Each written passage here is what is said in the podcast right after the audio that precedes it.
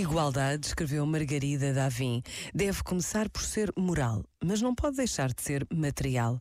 Uma sociedade decente não pode aceitar que há uma equivalência entre os que têm o comer e onde dormir e os que não têm, deixando que as diferenças de resultados se expliquem todas pelo mérito. Não há igualdade de oportunidades quando se passa frio e fome antes de ir para a escola.